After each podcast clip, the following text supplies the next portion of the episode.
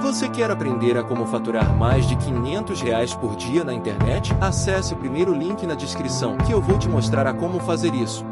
Acredite na evolução do seu conhecimento. Acredite no amadurecimento do seu plano. Planos não foram feitos para dar certo. Você tem 10 anos para realizar um projeto e daqui a 10 anos esse projeto acontecer exatamente como você previa, alguma coisa deu muito errado. Você não evoluiu nada em 10 anos, porque você chegou a um resultado com conhecimento que você tinha 10 anos atrás. Todo o conhecimento que você adquiriu, você não conseguiu somar esse plano. Então tem que acreditar na evolução, acreditar na eficiência. E não é só questão de estudar. Pense no seguinte, você tem um plano. Eu vou guardar 300 reais por mês, vou comprar alguma coisa, 300 reais por mês, para daqui a 10 anos ter um volume e viver daquilo. Tá. No meio do caminho surge um ativo diferente. Se você já tem o hábito de investir, aprender sobre um outro investimento é um caminho muito mais curto do que se você não começou o plano, estava lá postergando, fala, ah, não comecei o ano passado, deixa eu ver agora. Agora você começa do zero. Tem erro pra caramba ao longo da vida. Ao fazer o que ninguém estava fazendo, eu experimentei situações que eram novas. Óbvio, quando a gente avança na zona do desconhecido, os imprevistos acontecem. Claro. Nada deu certo no começo. Eu praticamente fiz a reforma três vezes. A reforma era para custar X, custou 7X, não é que ela dobrou, triplicou, ela custou 7 vezes o que a gente imaginava. Mas no final, estava claro que eu tinha uma solução inteligentíssima, que se eu soubesse daquilo que eu sabia no final da obra antes dela começar, a obra custaria muito pouco e eu teria um, um, um resultado muito interessante. Como que eu recuperei esse resultado? Transforma em conhecimento, ensine as pessoas a fazer, ensine as pessoas sobre oportunidade, na verdade, ensinando as pessoas a usarem recursos de forma inteligente e sustentável, aquilo que foi um custo que eu tive com a minha experiência se transformou em resultado. Falo muito sobre essa ideia de simplificar a sua vida para não com o objetivo de economizar e guardar para o futuro, mas para ter uma vida muito rica em experiências, muito rica em envolvimento, em aprendizado, em fazer o que você gosta. Eu fui para o campo. Uma pessoa do campo poderia sair de uma casa gigante e vir morar num flat na cidade para fazer mais negócios. Sim. Não tem um modelo certo. Eu só preciso ter uma forma inteligente de adotar o um modelo que é melhor para mim, para que eu não queira abraçar o mundo, dar um monte de desculpa, né? Tem que ter uma casa, tem que estar tá aqui, tem que estar tá ali, tem que ter um jatinho para dar conta de tudo. E daqui a pouco não tem dinheiro para construir o meu futuro. É, acho que um grande problema, né, Gustavo, é a questão de antecipar sonhos, né? Para você começar a subir o seu custo, suba o seu patrimônio também, né? Ou seja, subir o patrimônio, você começa a subir o seu custo. Subiu mais o seu patrimônio, sobe mais custo. Pode ser em fundos imobiliários, mas gere dividendos para que você consiga subir custo. O que acontece muitas vezes é aquele negócio, né? João ganha 2 mil, gasta 2 mil. Aí ele ganha um aumento salarial, vai para 5. Poxa, ele já vivia tão bem com 2, poderia subir talvez para 3. Já Exato. subiria um pouco o seu luxo. Não, mas ele quer subir para 5. Aí sobe para 10, quer subir para 10. Aí foi o que você falou, vem uma surpresa, João passa a não ganhar mais 10 e aí ele se vê numa situação delicada porque não juntou, não construiu um patrimônio, não gerou dividendos. Se você está poupando 300 por mês e no meio do caminho você tem um aumento de 150 reais na sua renda, ah, pô, desse 150 eu vou poupar mais 30. Você e traz eficiência pro seu né? plano. Então você vai agregando elementos. Quando você não tem um plano acontecendo, você fala, pô, mas ia ter poupado 300, agora que eu não percebi que eu não conseguia, tive um aumento de 150, vou tentar poupar 150, não vai conseguir. Todo mundo que, que tem aumento de renda quer alguma, alguma recompensa, quer mostrar para a família que está melhor, vai incluir uma assinatura do streaming, alguma coisa nova na, na, sua vida. Então, os planos vão atrasando se você não tem nenhum plano acontecendo. Quando você tem um projeto acontecendo, todo fato novo acrescenta um elemento a mais num plano que já existia. Você faz um ajuste fino e você melhora. Você sempre evolui. Então, eu recomendo às pessoas que parem, pensem, construam um plano com o conhecimento que tem. Se esse plano parece impossível, comece. E confie na sua capacidade de se envolver, de aprender, de transformar, de se conectar com pessoas diferentes que vão trazer ideias novas e vão ajudar a melhorar seu plano. Simples assim. Se você acha que vai se aposentar daqui a 30 anos, eu posso bater uma aposta que provavelmente você vai se aposentar daqui a 20 ou menos, porque o seu conhecimento vai evoluir muito mais rápido do que você imagina. Agora, comprar ou alugar uma casa? Quando Boa. a gente tem que tomar essa decisão? E Boa. qual a melhor forma? Não é uma resposta única para todo mundo, que depende um pouco do momento de vida de cada um, né? Mas você, por exemplo, sugeriu que a pessoa para realizar mais sonhos tem que trabalhar sua renda. Esse, essa é uma via. Outra via é eu sacrificar um pouco o custo, mudar meu estilo de vida, né? Ou enxugar radicalmente os gastos por um tempo, ou seja, fazer um sacrifício, sabendo que esse sacrifício vai acabar dentro de um certo prazo e eu vou realizar um sonho. Bom, mas eu posso, por exemplo, me desfazer do imóvel que eu tenho,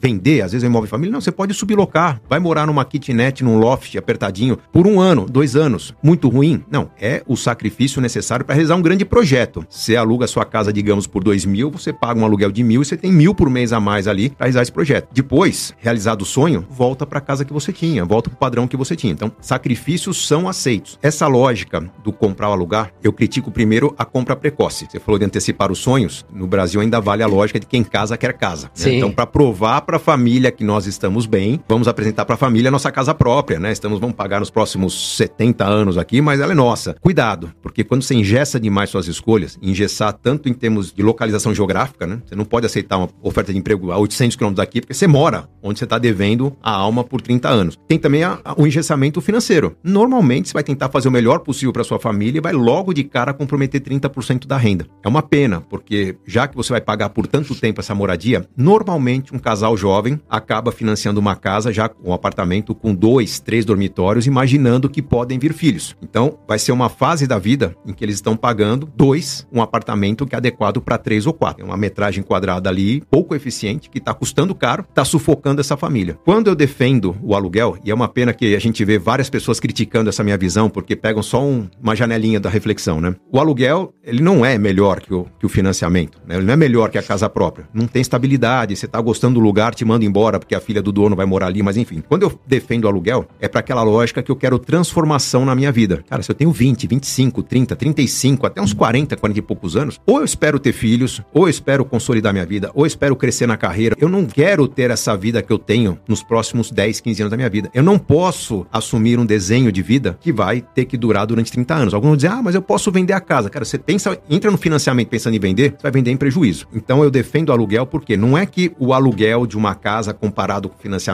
dela é vantajoso. É que o aluguel de uma casa compacta comparado com a compra de uma casa maior é muito mais vantajoso financeiramente, dá liberdade e te permite crescer. Hoje se aluga um loft, bom para um casal, né? Banheiro, cozinha e cama. É, nem TV precisa, porque é recém-casado. Depois de um tempo, né, já que aproveitou tanto o loft, opa, vem bebê pela frente. Aí se aluga um dois dormitórios. Uh, são gêmeos, alugam três dormitórios para ter alguém que ajude junto, mas você vai moldando sua vida à medida que a vida fica complicada. A hora que você perceber que a vida não demanda tanta mudança, porque a carreira nivelou, essa é a hora de comprar a casa própria. Provavelmente usando um fundo de garantia já acumulado há 7, 8, 10 anos, que permite dar uma bela entrada nessa casa própria. Sim. Provavelmente com uma renda que permite assumir não 30%, mas talvez 10% da renda. E se você quiser, você antecipa a quitação e vai pagar muito menos de juros. Então você compra a casa própria numa condição muito mais interessante. Aluguel, para quem quer mudanças na vida ou para quem tem muita incerteza na vida, tanto de carreira, quanto de renda, quanto de configuração familiar. A compra da casa para quem tem mais certeza. Mas enfim, tem situações em que a compra da casa sai bem mais barato que o aluguel dessa casa. Mas se a pessoa mantém a flexibilidade, ela vai ter o mundo todo como possibilidade para trabalhar. Se ela entra no financiamento, vai procurar emprego só num raio de 30, 40 quilômetros de onde vive. E aí matou 99,999% no mercado de trabalho. Infelizmente, o que, que acontece? As pessoas fazem. É, elas têm um pensamento errado. Por exemplo, quando você compra uma casa,